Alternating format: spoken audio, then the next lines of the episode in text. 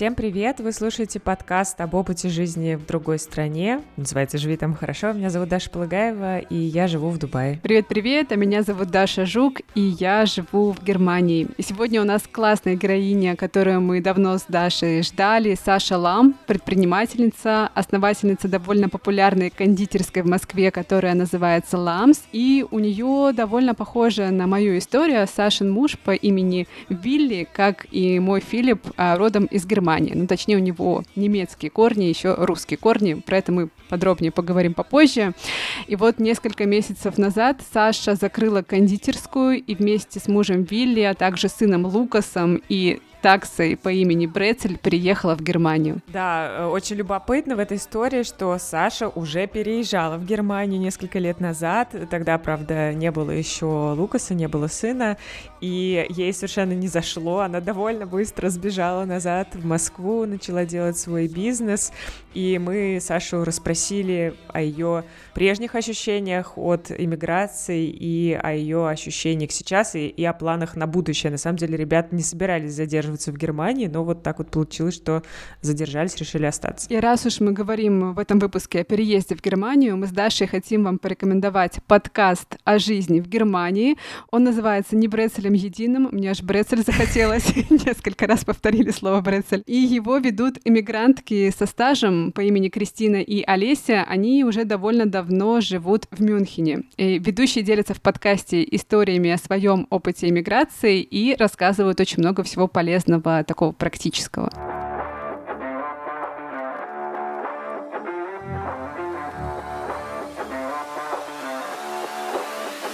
Всем привет! Халло! На связи Олеся и Кристина из подкаста «Не брецелем единым». Каждые две недели мы выходим в онлайн-эфир, чтобы рассказать вам что-то интересное о жизни в Германии. Как получить водительские права? Что попробовать из еды на рождественском рынке? Как составить налоговую декларацию? Рассказываем вам о способах переезда, обустройстве и поиске друзей. Приходите нас послушать. Небрецелем единым доступен на многих подкаст-платформах. Чус! Ссылку на подкаст вы найдете в описании. Саша, привет-привет, Халёхин. Привет. Халёхин. Я так не умею. Приветствую тебя на немецкой земле. Дашка, я не знаю, знаешь ли ты, мы с Сашей однокурсницы. Да, ты говорила. Учились вместе.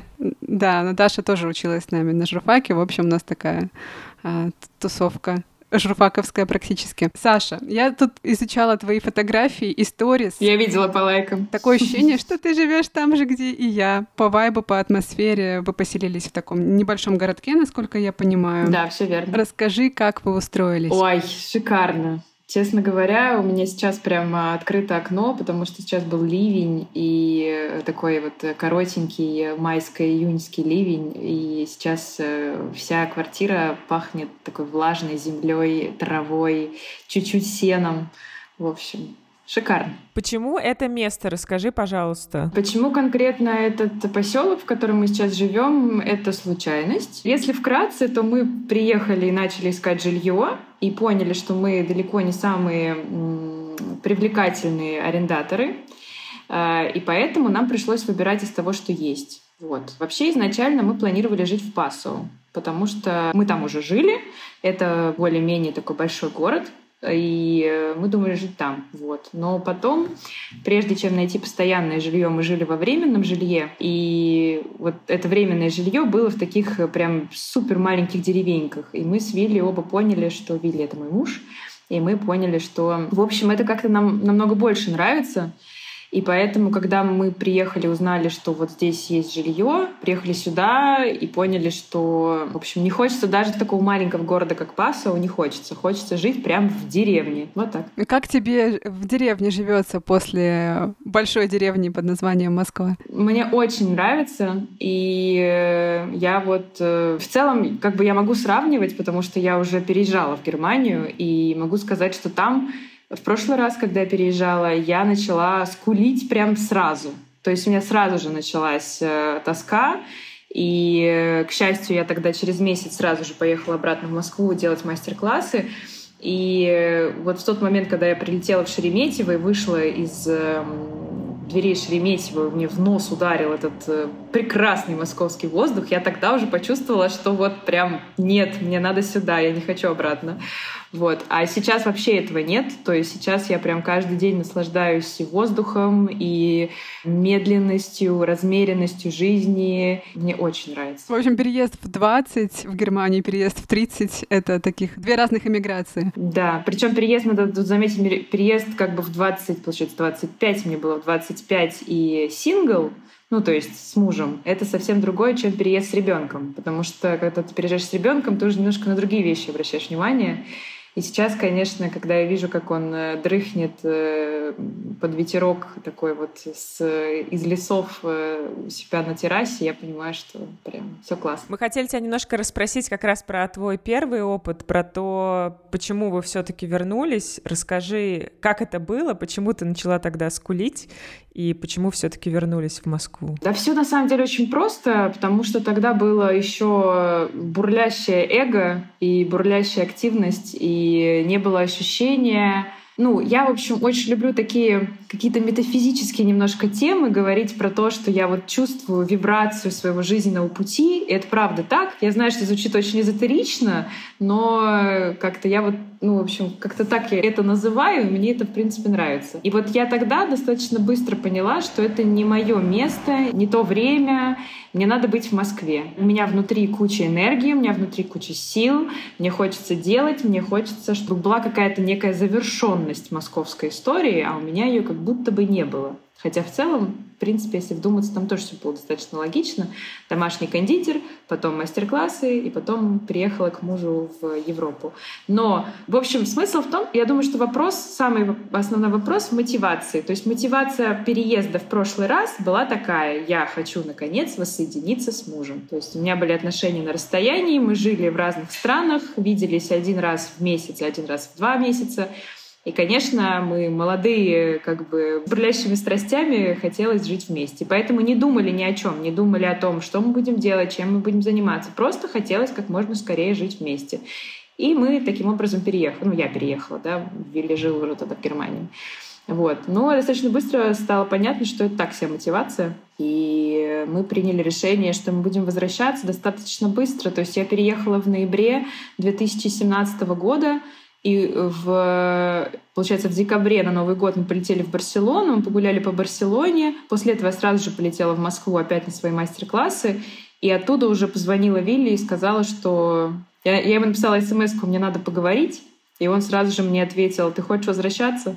Да, вы в очередной раз убедились, как у нас э, совпадают мысли. И, ну, потом просто меня встретил в аэропорту. Мы, пока мы ехали из Мюнхена до Пасо, мы обсудили, что в целом это очень хорошая история, потому что он работал на заводе, крутил гайки 8 часов в день, вставал, у него была очень часто была фрюшихт, типа э, ранняя смена. Он уезжал, вставал в 4 утра, или даже раньше, я не помню. То ли в 4 утра вставал, то ли у него в 4 утра уже смена начиналась. Ну, то есть, э, вот. И каждый день 5-2 и мечтал делать булки, мечтал как бы о своем деле. Вот. Поэтому, естественно, когда я предложила поехать в Москву, рискнуть, э, сделать свое дело, он очень быстро согласился. Интересная история. Я пытаюсь представить нас с Филиппом на вашем месте. Я не знаю, что бы он мне сказал на мое предложение поехать в Москву, потому что для него Россия — это суперэкзотическая страна, ему нравится Москва, но не знаю. Спрошу у него после интервью. Интересно стало. Ну, то есть Вилли, он прям быстро решился. Не было у него никакой рефлексии на тему того, что вот он без русского языка немец, совершенно другим культурным кодом. Почему? Он с русским. Он с русским. Он с русским языком. А, у него русский свободный, хорошо. Ну, он же Окей. родился в России, правильно? Все верно. Он родился в России в семье этнических немцев. Но он переехал совсем маленьким, да, в Германию, насколько я помню? Нет, он переехал, когда ему было 11 лет. Угу. В целом, ну, как бы, и он не забыл русский язык, потому что у него в городе, в котором он здесь обитал, то здесь очень много таких переселенцев поздних, и они все, конечно, говорят на очень смешном русском языке, таком деревенском немножечко. Вот. Но у него вот был этот русский язык, и поэтому, собственно, познакомились. Я ему не верила, что мы когда познакомились, я не верила ему, что он немец, потому что он с акцентом, но очень хорошо говорил по-русски, и звали его Вилли Лам. И он мне рассказывает про то, что он в России родился. Это было, в общем, долго мы разбирались, что там да как. Для Вилли вообще вот этот переезд уже во взрослом возрасте был каким-то культурным шоком или нет? Потому что все-таки он социализировался, ну, то есть уже такая юность, у него подростковый возраст, юность, молодость в Германии проходили. Если ты, конечно, за Вилли можешь говорить. Мы сейчас говорим про переезд в Россию. В Россию, да. Ему было все интересно. Мне тут просто нужно знать моего мужа. Он очень легкий на подъем, очень любит приключения. В общем, он сразу относится к чему-то как э, к какому-то новому этапу, как к новому приключению. Он в целом приезжал ко мне в Москву до этого, и Москва ему не понравилась, потому что вообще с самого начала, надо сказать, что если вернуться, там, отмотать в начало наших отношений, я не хотела замуж. А для меня переезд в Германию самый простой был с помощью замужества, а я не хотела. И поэтому он сначала попытался приехать ко мне в Россию, и мы попытались пожить в России. Ему не понравилась Москва. Я жила в Новогиреево, в однушке. Он посмотрел на то, что происходит вокруг. Он еще приехал, знаете, вот, вот вы точно знаете, это прелесть этого времени э, года, начало марта, конец февраля, начало марта. То есть это вот время, когда просто всю Москву, мне кажется, накрывают депрессивные состояния. Просто когда закончится эта зима уже. Вот, поэтому у меня еще был завал на как бы моей работе. Я тогда домашняя была кондитером, у меня было очень много работы, поэтому он сидел дома. Помогать он мне не мог, он ничего не умел. При этом, кстати, развозил несколько заказов потом. Ну, в общем, он посмотрел и сказал, что ему это все не нравится он здесь не хочет жить. Посмотрел там продукты, сколько они стоят, как они выглядят. Э, ну, а самое главное, что у него не было работы там. Потому что я его не только, я не только не хотела замуж, но еще и не хотела пускать его в свое дело. Потому что как бы мои предыдущие отношения доказали мне, что это не самая хорошая затея пускать э, возлюбленного в свой бизнес маленький. И поэтому он как бы... У него, у него там была одна завязка рабочая, он ее попытался реализовать, она не пошла, а при этом он прям тоже переезжал приезжал уже как будто бы с концами. Вот. И он очень быстро, в общем, собрал вещи и сказал, я поехал обратно. Вот. И потом мы с ним обсудили все, и он как бы так очень аккуратно мне сделал предложение. Ну так, не, не то чтобы сделал предложение, а так аккуратно очень выяснил мое отношение к этому. И я ему сразу же сказала нет, а потом э, позвонила моей маме, поделилась с ней этой новостью, и она мне сказала, что, а что происходит вообще? Ты его любишь? Я говорю, люблю. Ты хочешь с ним жизнь прожить? Я говорю, хочу. А что тогда за вот эти вот установки странные, не хочу замуж?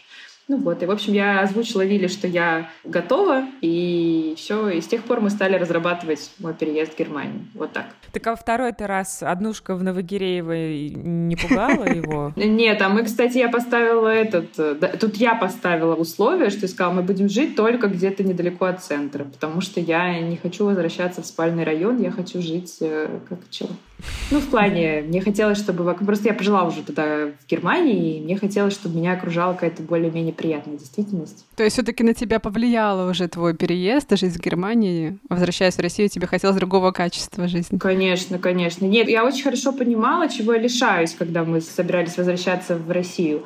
Но смысл в том, что я не... У меня были другие приоритеты. Мне казалось, что это не важно. То есть мне казалось, что самое главное сейчас — это реализовать себя и сделать так, чтобы у нас появились деньги, чтобы у нас появилась возможность как-то хорошо жить, потому что в Германии, к тому же, несмотря как бы на то, что, в принципе, все было хорошо, у нас было очень мало денег, потому что я не работала, работал Вилли на заводе. Он, конечно, неплохую зарплату получал, но там еще давали кредит его, который был взят на бизнес в Германии, который у него не получился.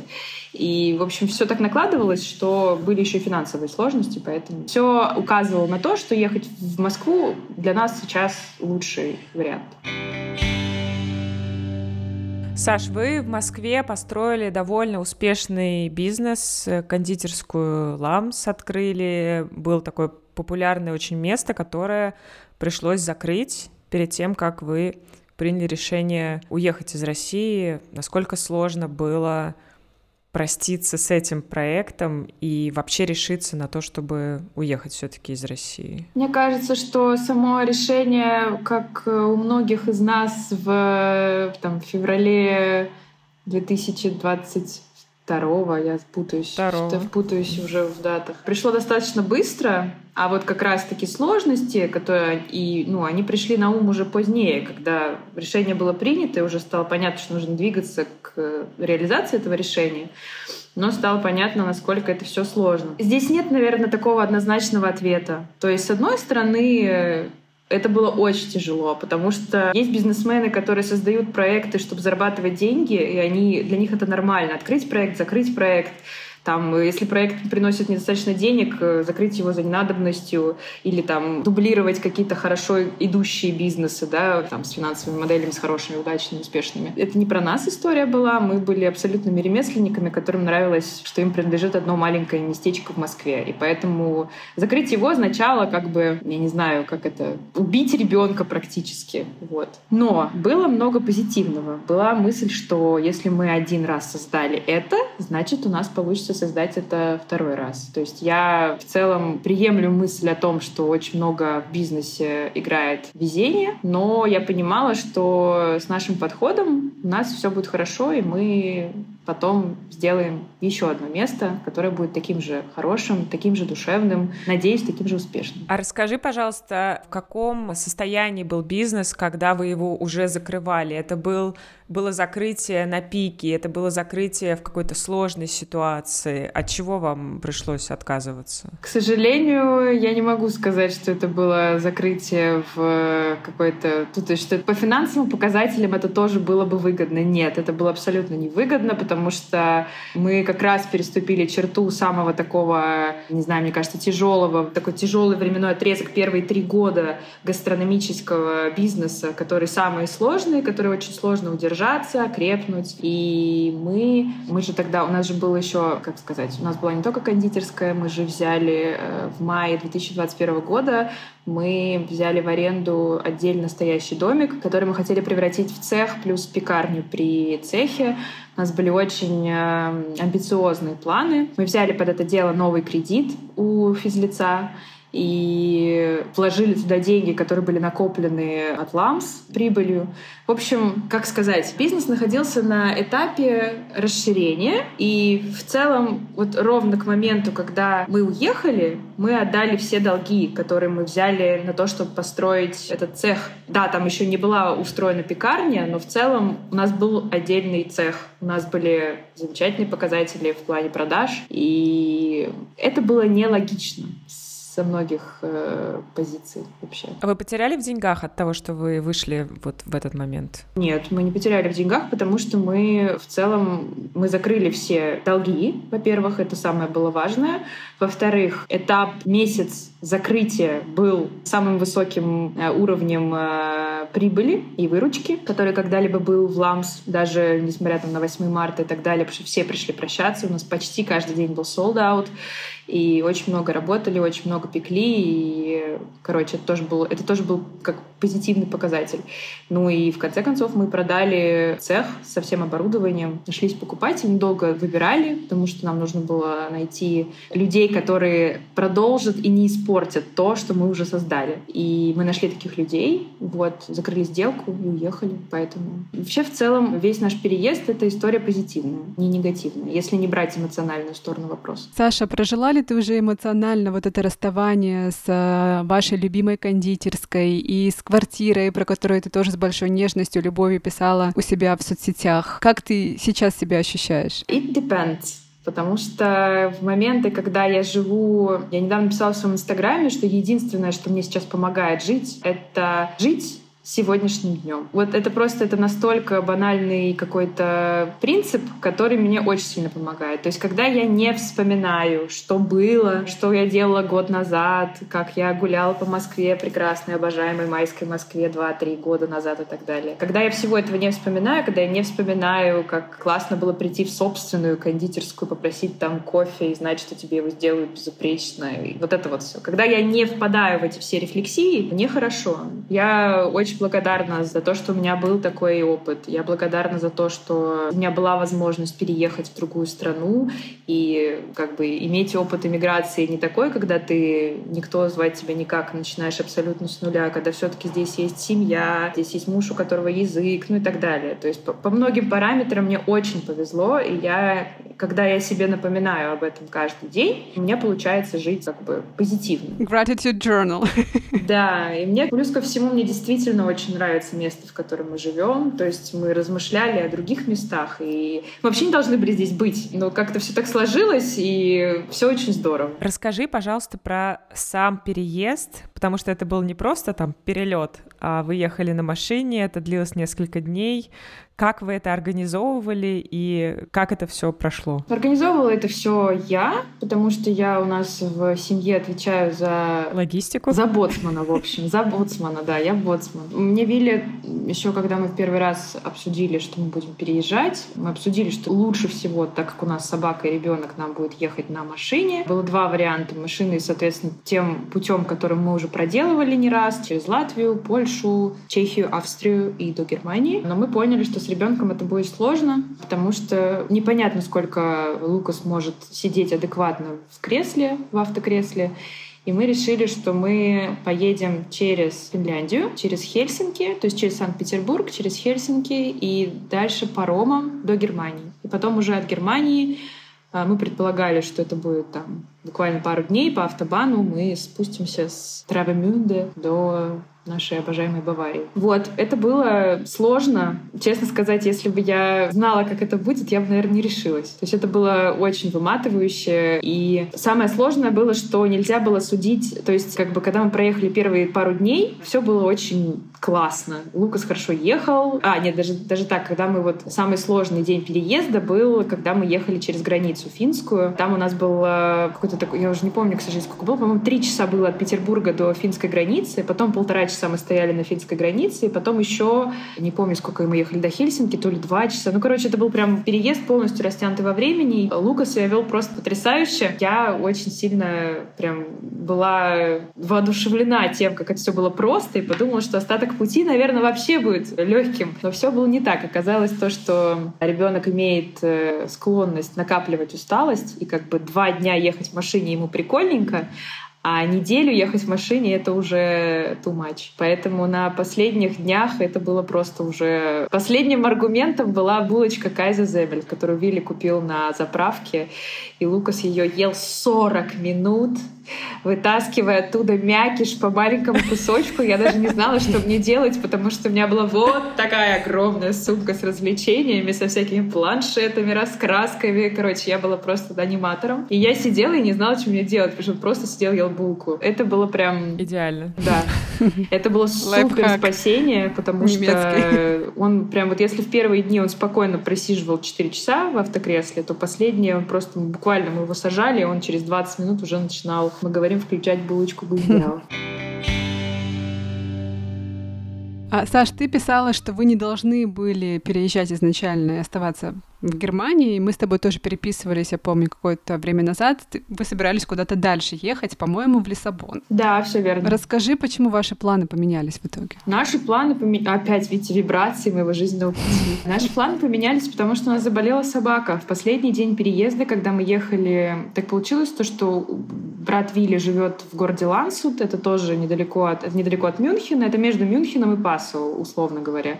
И мы остановились там, потому что в целом мы должны были приехать я не сказала об этом заранее, наш путь занял в итоге 10 дней. То есть мы, да, 15 февраля мы выехали из Москвы, и 25 февраля мы вселились в нашу временную квартиру в Баварии. Вот. Мы, в принципе, могли приехать раньше, если бы мы более ударненько ехали, но у нас квартира была только с 25-го. Мы не нашли никакую более удачную квартиру раньше, поэтому мы ну, специально уже последние дни, мы их там буквально проезжали буквально час-полтора, останавливались в отеле и ночевали. Вот. И последнюю ночь мы ночевали в городе Лансут, у Вилли там живет брат старший, и там наша собака Брецель стала себя странно вести. Мы сначала подумали, что у него несварение желудка, потому что он э, очень болел, у него был очень напряженный живот, он очень не мог прыгать, очень сильно скулил, когда его, мы его трогали, и мы просто подумали, что это ну, что-то, наверное... А, он как раз в этот день съел брецель. Брецель съел брецель. И мы подумали, что это дрожжевая выпечка, и, наверное, что-то у него там какое-то несварение. Вот. Ну, в общем, к сожалению, через три, кажется, дня или через четыре ему не стало лучше, мы сразу поняли, что это никакое не несварение, в смысле сразу, уже после этого мы поняли, что это не несварение, и потом Вилли поехал в ветеринарку, и ему сказали, что это межпозвоночная грыжа, и это очень тяжелый диагноз для собаки, и ему прописали список э, там, из лекарств, из таблеток и так далее. То есть мы уже в тот момент понимали, что... То есть как только вот Вилли вернулся от ветеринара, он объяснил, что там собаке нужен полный покой, что две недели он должен вообще не выходить, то есть у нас есть клетка для него, он должен вообще не выходить из этой клетки, то есть там пять минут гулять, и постоянные там таблетки, уколы, ну, короче, куча всего. Мы уже тогда поняли, что это как-то чем-то таким странным попахивает, ну, что как, ну, вряд ли, что собака ре, ре, как бы выздоровеет настолько быстро, что ей спокойно можно будет лететь, потому что дальше мы собирались лететь самолетом в Лиссабон. А в Германии мы должны были сделать различные бюрократические вопросы. Там, сделать новый паспорт Лукасу, там, Вилли, какие-то у него были дела там, с машиной, ну, в общем, какие-то такие штуки.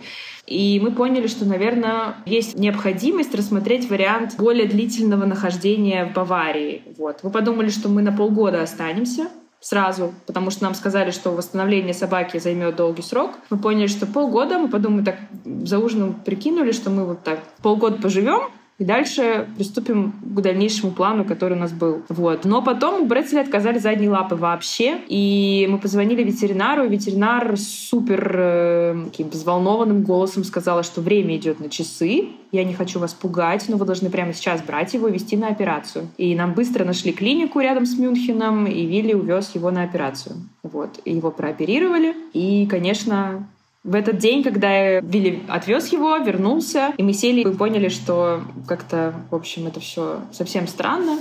Ну и дальше, пока Брэдсель находился в клинике, мы еще раз вернулись к обсуждению, почему мы не хотели оставаться в Германии.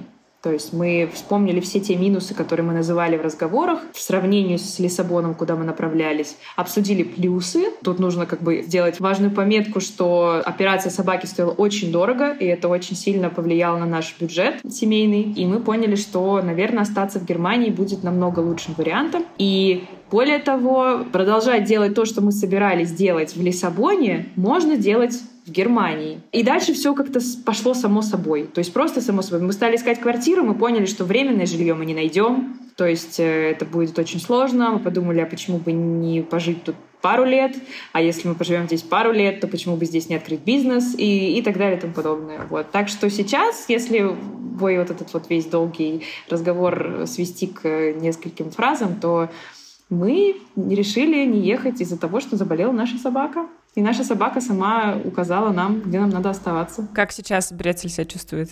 Чудесно, очень хорошо. Я благодарю просто, ну, тут, наверное, надо сказать, что в России операция стоила бы в разы меньше, но зато я так была ну, у меня прям было очень спокойное сердце, я понимала, что здесь очень хорошие врачи, очень хорошее оборудование, и с ним все будет классно, и действительно, ну, то есть у, у него восстановилась двигательная активность сразу после операции. Это очень редкий случай, и Сейчас вот ему надо ходить на физиотерапию, делать всякие упражнения, но в целом он себя замечательно чувствует. И мы надеемся, что проживет долгую счастливую жизнь баварскую. Здоровья ему, здоровья Брецели. Спасибо. Саш, ты сказала, что вы сели с Вилли и написали или обсудили да, список минусов и список плюсов. Мне, как человеку, живущему на немецкой земле, хочется сверить свои плюсы с, и свои плюсы и свои минусы с твоими. Вот расскажи, что вам нравится, что не нравится в месте, где вы живете? Слушай, ну тут надо сказать, что мы не обсуждали вопрос, что нам нравится и не нравится в жизни, в стране, потому что в целом мне нравится жить в Германии. Мы бы изначально рассматривали Германию, если бы не одно очень большое но. Мы с самого начала переехали из Германии в Россию, потому что мы поняли, что в Германии очень тяжело делать бизнес, и тем более тяжело делать гастрономический бизнес. И мы из-за того, что мы когда-то тогда это обсуждали, мы, в принципе, даже не стали этот вопрос обсуждать, когда мы решили еще в Москве переезжать, уезжать из России.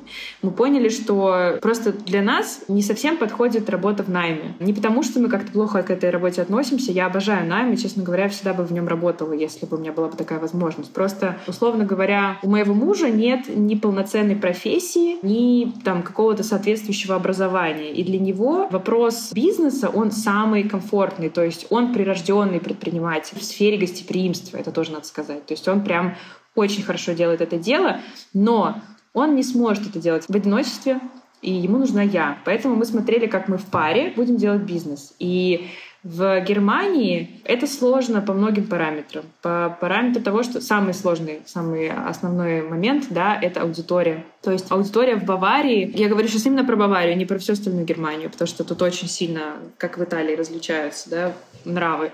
Она очень консервативная, они очень такие вот приверженцы старым традициям, они так это все любят, и это очень все здорово, но не с точки зрения бизнеса, потому что то есть здесь кондитерские, они делают те же самые торты, которые они делали сто лет назад. И это просто поражает меня до сих пор. То есть вот мы буквально на днях ходили в айс-кафе, кафе-мороженое. Я смотрю на это меню, и я просто не понимаю, как можно в 2023 году подавать такие вот эти вот, вот эти вот бехеры, бокалы с мороженым, где взбитые сливки, которые из вот такой вот этой, знаете, как вот мы в детстве делали, mm-hmm. вот из этой штуки, поливной соус вот такой вот старомодный, там какая-то посып... Ну, то есть это просто это выглядит, как будто этому уже лет 60. Вот это как 60 лет назад приготовили, вот так его и принесли в 2023. И вот тут все такое. И поэтому мы думали, господи, ну кому нужны наши? А мы же с Вилли очень любим новаторство. Нам нравится там... Я молчу про Францию, нам нравится там Корея, нам нравится уже, что там делают сейчас, э, да, какие всякие штуки. И мы подумали, что это здесь никому не будет нужно. И ну, это первое. И второе, понятное дело, что финансовая сторона вопроса. Здесь нужен очень большой капитал на то, чтобы открыть. Э, то есть если в Москве тебе действительно очень мало нужно денег для того, чтобы как бы пустить дело в ход, то здесь изначально тебе нужна хорошая такая сумма накоплений. Плюс ко всему у тебя должен, должна быть очень большая подушка безопасности, потому что никто тебе здесь не скажет, как пойдет твой бизнес. Здесь высоченные налоги. Здесь э, нельзя работать в черную, на, не, нельзя работать наполовину в черную. Здесь все в белую белую. Это все влияет на ценник. Здесь мы возвращаемся к моменту, что немцы консерваторы, которые еще и ну, не скупые, но они очень любят, чтобы все было очень выгодно, и они не понимают, как можно за вот так, если, если им предложат вот такое пирожное маленькое за там 5 евро и кусок огромного торта за 5 евро, они возьмут кусок торта за 5 евро, который будет там непонятно из чего сделан, Зато его будет много, будет понятно, что это такое. Да, ну, в общем, как-то... Это про минус. В общем, отвечая на вопрос, да, все мысли были только про бизнес, не про то, как мы здесь будем жить. С точки зрения Германии как страны для жизни, мне здесь нравилось все, и как маме мне здесь нравилось еще больше, чем все, потому что я понимала, что здесь э, для моего ребенка будет э, очень комфортная среда. А вы все-таки планируете открывать что-то в Германии, пока вы остались? Конечно. Несмотря на да. все. Так мы все, мы, мы поняли, что мы никуда не хотим дальше ехать. Мы вообще поняли, что я думала, господи, зачем мы вообще рассуждали про Лиссабон? Если стало очевидно, что да, Лиссабон намного меньше, чем Москва, и у него совсем другой вайб, но это тот же самый мегаполис, а мне не хочется жить в мегаполисе. Мне настолько нравится здесь вот в деревне с террасы и смотреть на то, как у меня олени прыгают, что, в общем... Я видела сторис с оленем, да. Это просто, я говорю, я на этих оленях держусь, э, ну, это, это, это просто любимая часть быта ежедневного. Пойти гулять с Бретелем, увидеть оленей. Бэмби. Погоди, а как же высоченные налоги, консервативные немцы? Э, как ты будешь им эклеры новаторские? А мы все это обсудили и поняли, что не обязательно начинать с новаторских эклеров. Тут есть очень большой плюс для нас с Вилли, как для предпринимателей. Мы предприниматели-ремесленники, мы не любим управлять, нам нравится делать самим. А с учетом того, что в... То есть есть финансовая модель, да, в Москве, там кафе кондитерское, и финансовая модель кафе кондитерское в Германии. И вот э, финансовая модель в Москве, самый большой э, кусочек от пирога, который вот делится на расходы, да, это аренда. В Германии тот же самый большой кусочек этого пирога — это налоги на персонал. То есть здесь очень дорого иметь большой штат. Поэтому в Москве три столика будут обслуживать три человека, а в Германии 15 столиков будет обслуживать один человек. И прекрасно, кстати, будет с этим справляться. Вот. И поэтому мы поняли, что в целом, с учетом того, как мы любим работать сами, и что мы очень соскучились по работе, мы совершенно спокойно можем открыть маленькое кафе, в котором мы будем работать сами, плюс один помощник, например, и начинать не обязательно с чего-то супер глобального. Ну, например, не обязательно начинать с такой концепции, с которой мы начинали в Москве. Потому что в Москве мы начинали с эклерной концепции, которая подразумевала подразумевал определенные вложения, типа там подовая печь, ну вообще цех там и так далее. И, конечно, если ты делаешь не 300 эклеров в день, как мы делали в Москве, то тебе не обязательно нужна такая печь, которая там стоит 15 тысяч евро. Совсем легко можно будет обойтись маленькой бэушной печкой. Ну, в общем, я не знаю, как это еще будет, это все пока разговоры, но в целом мы поняли, что это все реально на самом деле. Сложно, но реально. А как ты думаешь, сколько времени у вас э, пройдет от идеи до запуска в Германии?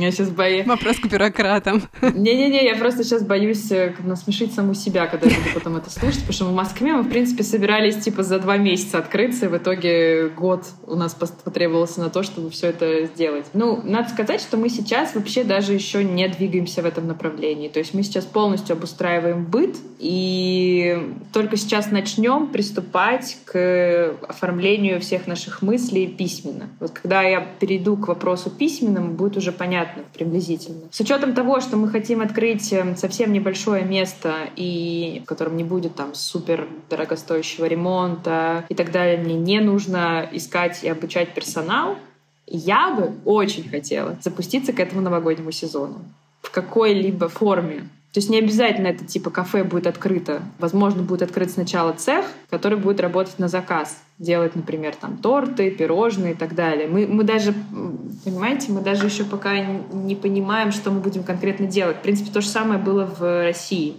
То есть у нас были какие-то, у нас было много-много-много идей, и потом как бы все формировалось и формулировалось уже на этапе, когда мы начали там, более серьезно к этому подходить. Вот тут я то же самое. Э, потому что сейчас мы даже не понимаем, где мы будем открываться. Потому что есть несколько вариантов, и они противоположные по концепции. То есть если мы будем открываться в Пасау, это будет одна концепция. Если мы будем открываться в каком-то микрогороде, например, в каком-то курортном городе, здесь их много, то это будет совсем другая концепция. Поэтому хотелось бы, конечно, начать зарабатывать деньги, скажем так, к новогоднему сезону. Вот. А как получится, не знаю.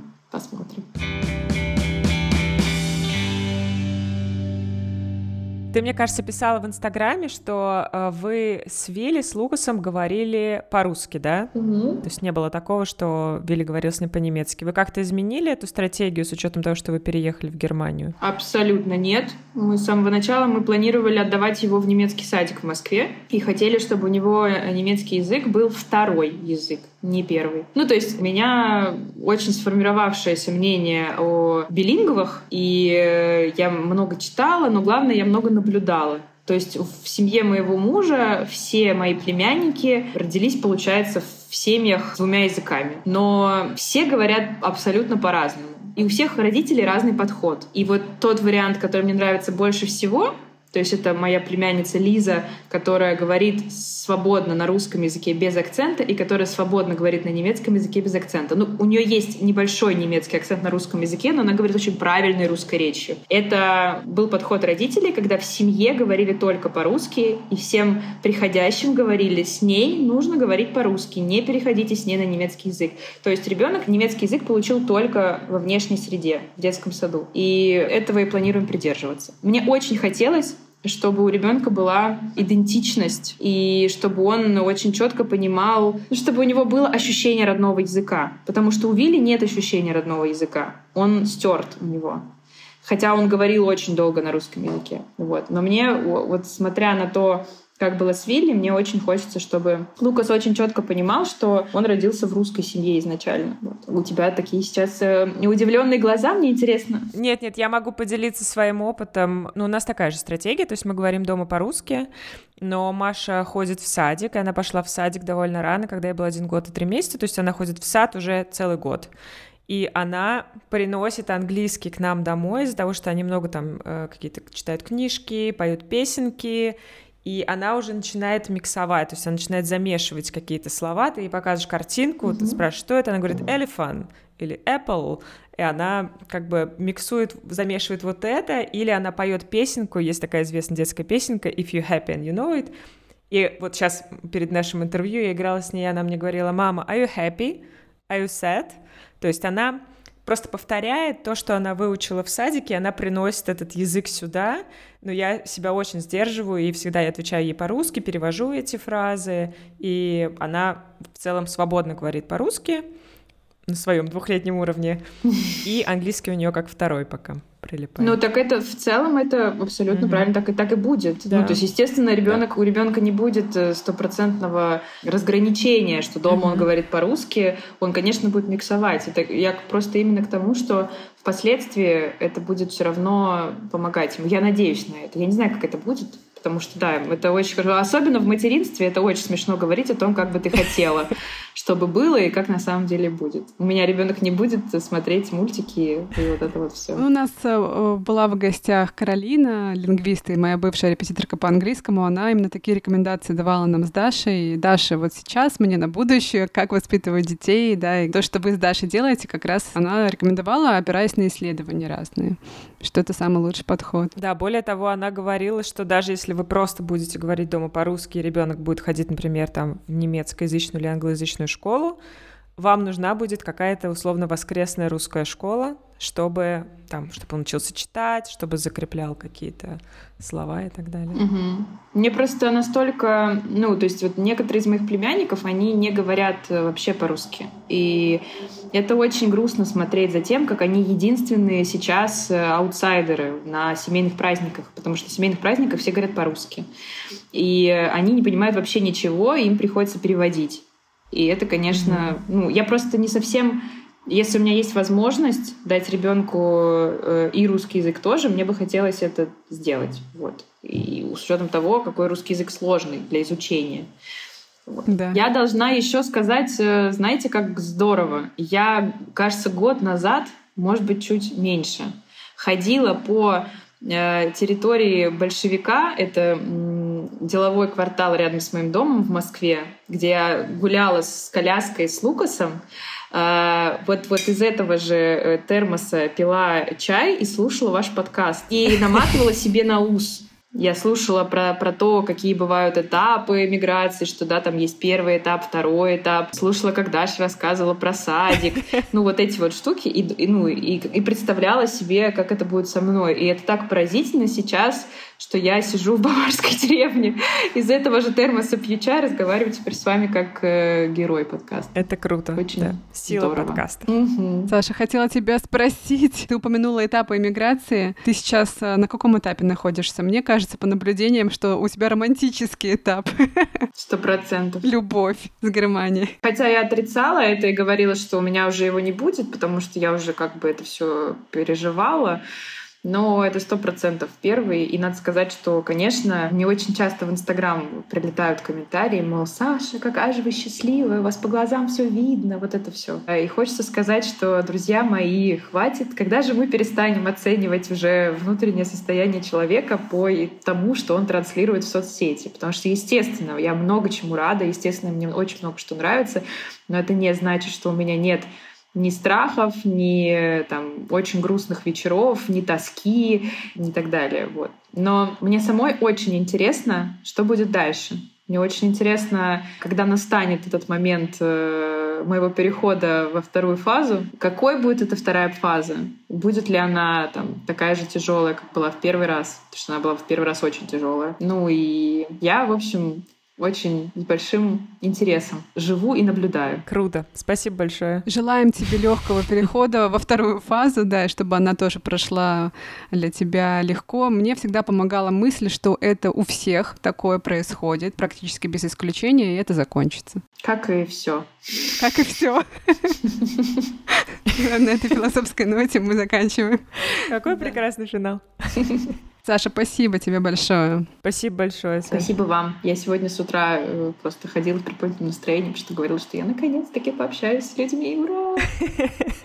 Да, вот этого, кстати, мне кажется, не хватает всегда, когда ты на выселках живешь. У меня был опыт просто сидения на выселках с ребенком на даче, и мне прям очень не хватало общения. Да. Но я себя э, настраиваю на то, что это тоже для чего-то нужно, потому что в целом я замечаю за собой, как э, я стала много писать. Я очень люблю писать, и этого всегда не хватало в Москве, потому что в Москве очень много дел, у тебя такой вот просто бесконечный какой-то поток, э, и очень тяжело там вот э, просто вот сесть и порефлексировать письменно. А здесь у меня куча этого времени, ну, с ребенком, понятно, не такая да. куча, но все-таки оно есть. И мне кажется, что это тоже что-то даст. Спасибо. Хорошего дня тебе. Спасибо вам. Спасибо большое. Пока-пока. Пока. -пока. Пока. Спасибо, что дослушали до конца. Мне кажется, это один из лучших наших эпизодов. Очень классный, очень вдохновляющий. И если он вам тоже понравился, пожалуйста, поделитесь им в своих соцсетях. Ура, ура! И живите там хорошо, друзья. Пока-пока.